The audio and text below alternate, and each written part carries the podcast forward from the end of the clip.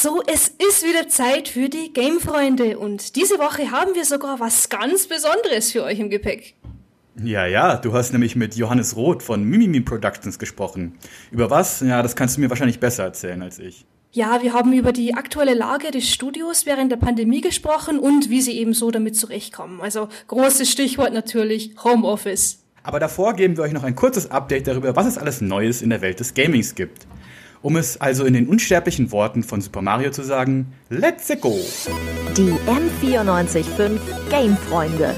Das Neueste aus der Welt des Gamings. Hören, was gezockt wird.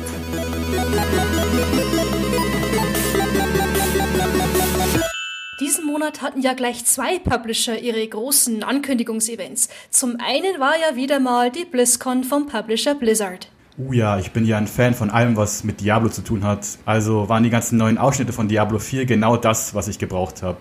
Die neu vorgestellte Klasse der Jägerin sieht schon ziemlich cool aus und soll so eine Mischung aus den früheren Geschicklichkeitsklassen sein, wie dem Assassinen oder der Dämonenjägerin.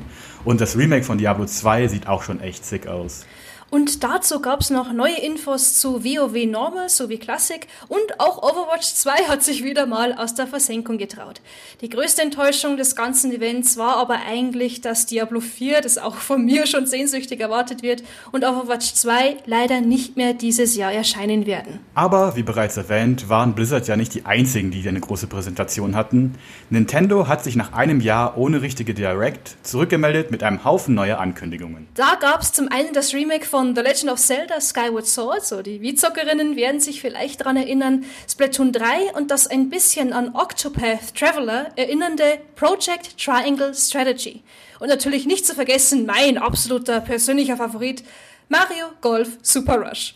Sonst gab es viele Ankündigungen von JRPGs, was manchen Fans aber etwas sauer aufgestoßen ist. Aber als ob Nintendo den Ärger der Fans gerochen hätte, haben sie gestern noch ein Ass aus dem Ärmel gezaubert.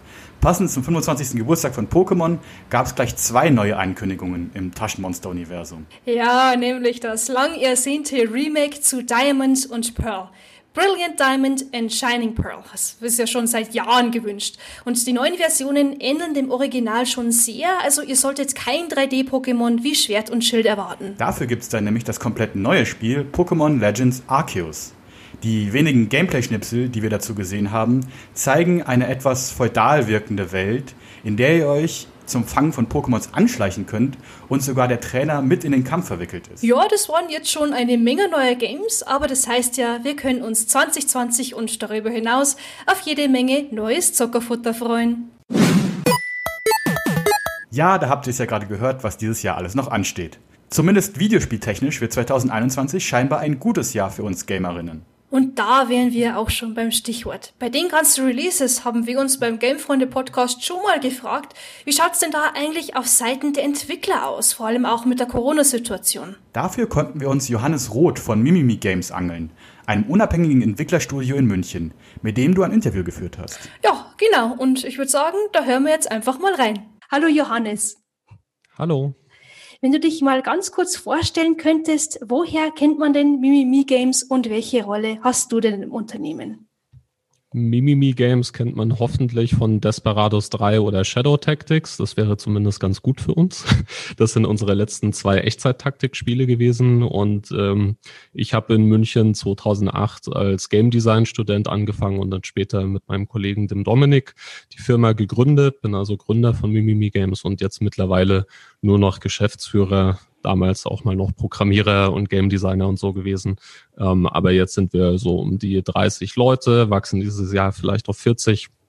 Das heißt, äh, ich muss mich dann eher fokussieren auf ganz besondere Aufgabengebiete wie Verträge nicht mehr Spiele machen. Ja, super, aber all, Allround-Wissen quasi als Mitbegründer genau. natürlich. Jetzt war, glaube ich, für uns alle 2020 und 2021 immer noch ein sehr komisches Jahr mit Homeoffice, eben Zoom-Meetings, Team-Calls mhm. etc. Wie sah es denn da bei euch jetzt aus? Was hat sich denn im letzten Jahr jetzt so arbeitstechnisch verändert?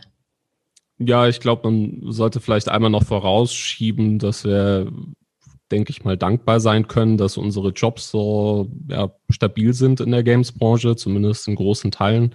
Also bei Mimimi gab es jetzt durch Corona erstmal keine, keine Jobunsicherheiten.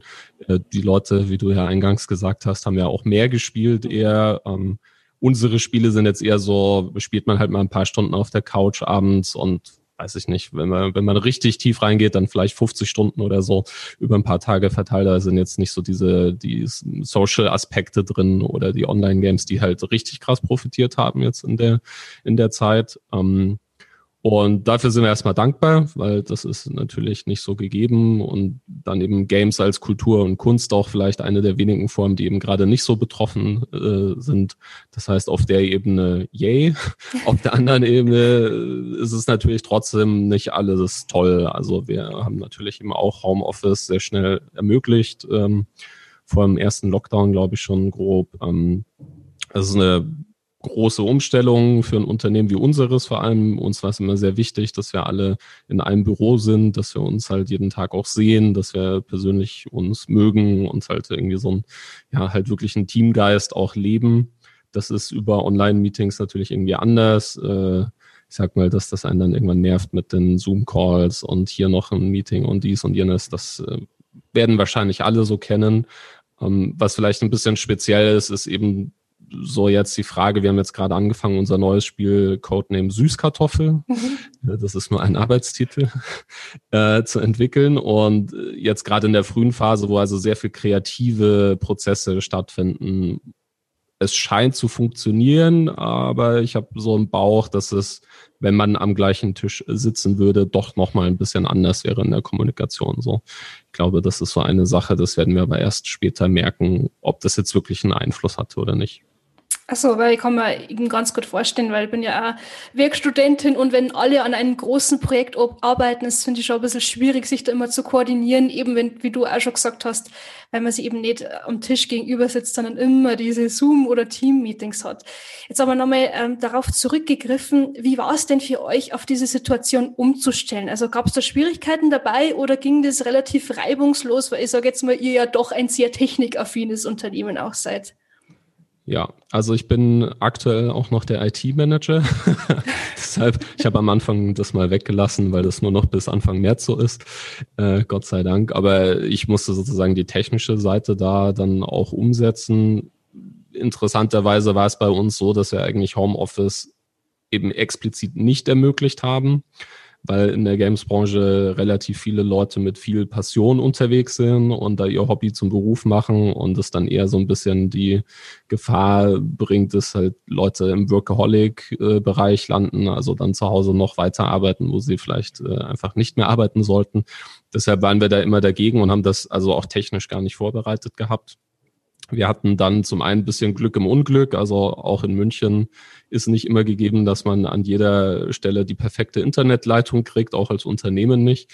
Ähm, wir sind dann eben umgezogen in ein neues Gebäude und haben hier eine sehr stabile, super Internetleitung bekommen. Das war so Glückteil. Der Unglücksteil war, dass alles andere sich ewig verzögert hat durch Corona beim Umzug.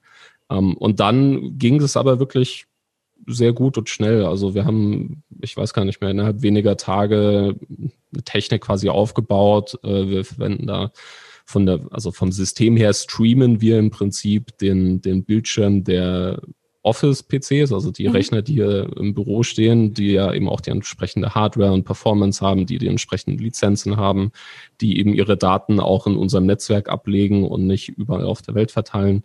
Um, ähm, und da streamen wir hin. Das heißt, zu Hause reicht ein durchschnittlicher irgendwas, Laptop, vielleicht mhm. noch ein zweiter Bildschirm und dann kann man sozusagen die volle Power nutzen.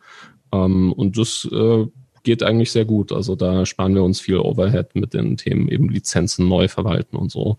Um, ähm, oder Speicherplatzprobleme, die dann zu Hause da wären. Das System ist, man sitzt zu Hause mhm. und kann sich quasi online den Bildschirm vom Rechner im Büro anschauen. Also der wird okay. rüber gestreamt. Also die okay. meisten sind jetzt bei uns ganz klar im Homeoffice. Mhm. Es ist aber schon so, dass es äh, immer mal Fälle gibt, wo jemand da ist oder äh, wenn jemand eben sagt, er möchte lieber im Büro sein, damit er dort irgendwie vernünftig arbeiten kann. Und äh, bin ja dann persönlich jetzt auch eher der Meinung, dass wir mündige, erwachsene Angestellte haben, die da auch verantwortungsvoll mit umgehen.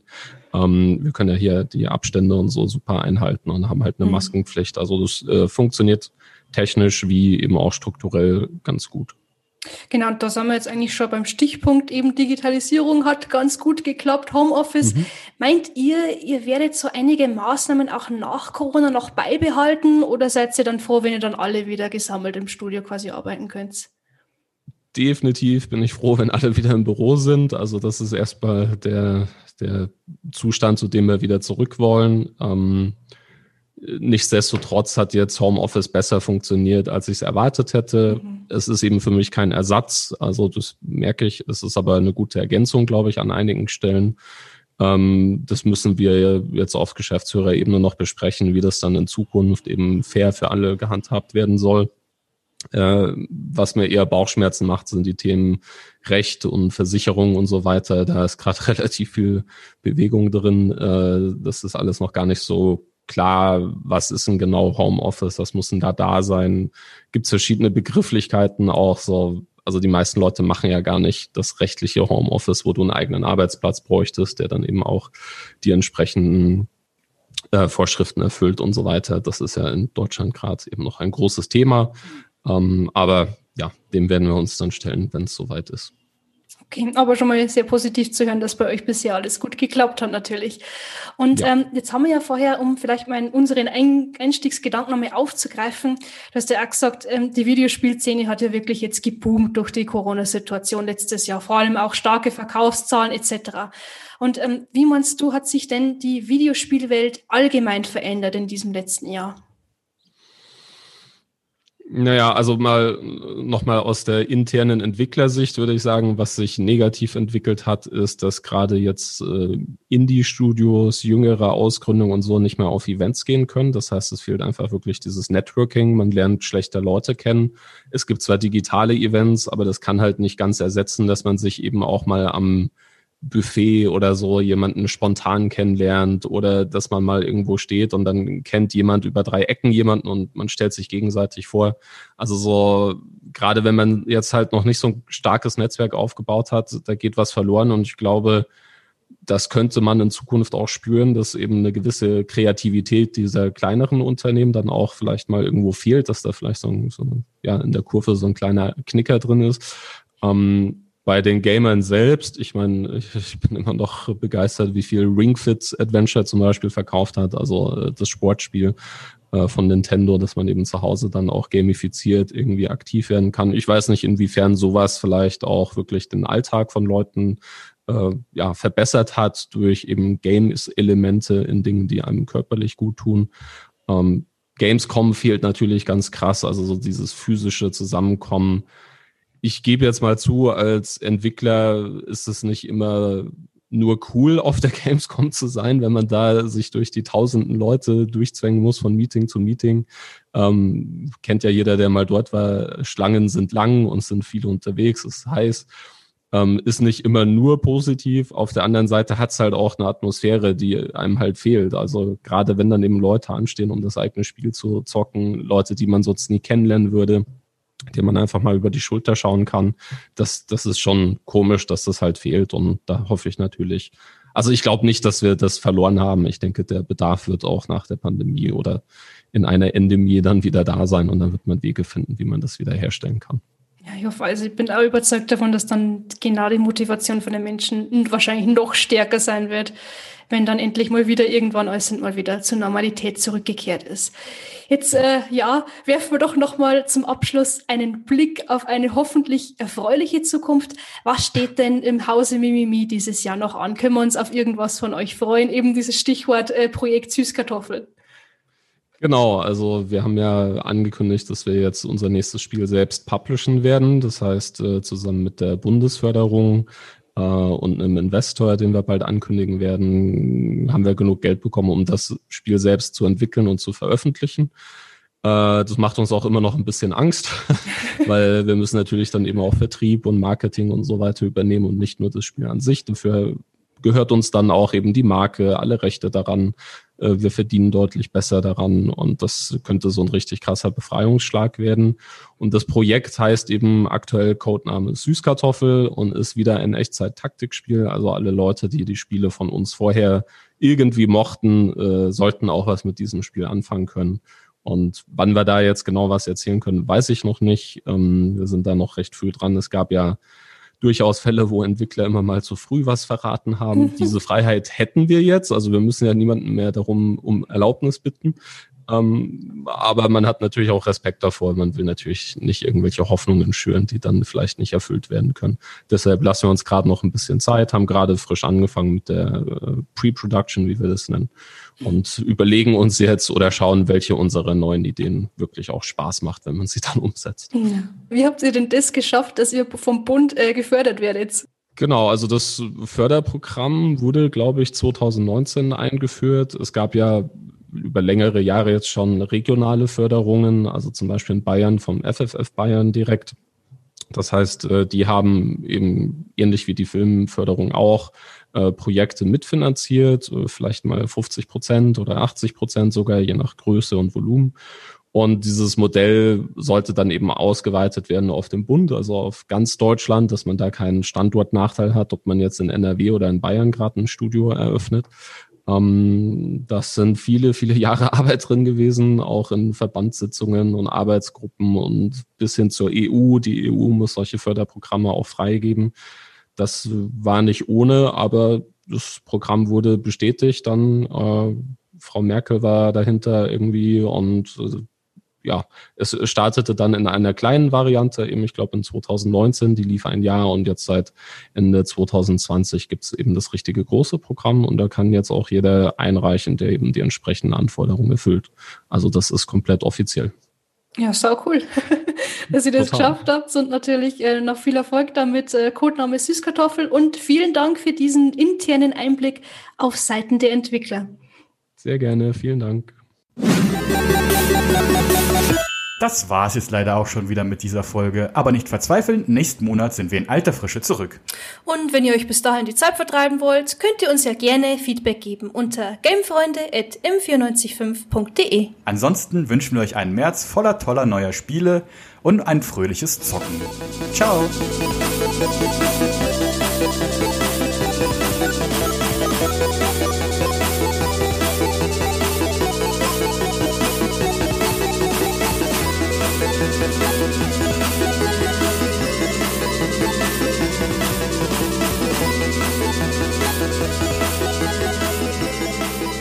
Gamefreunde ist eine M945 Produktion, ein Angebot der Media School Bayern.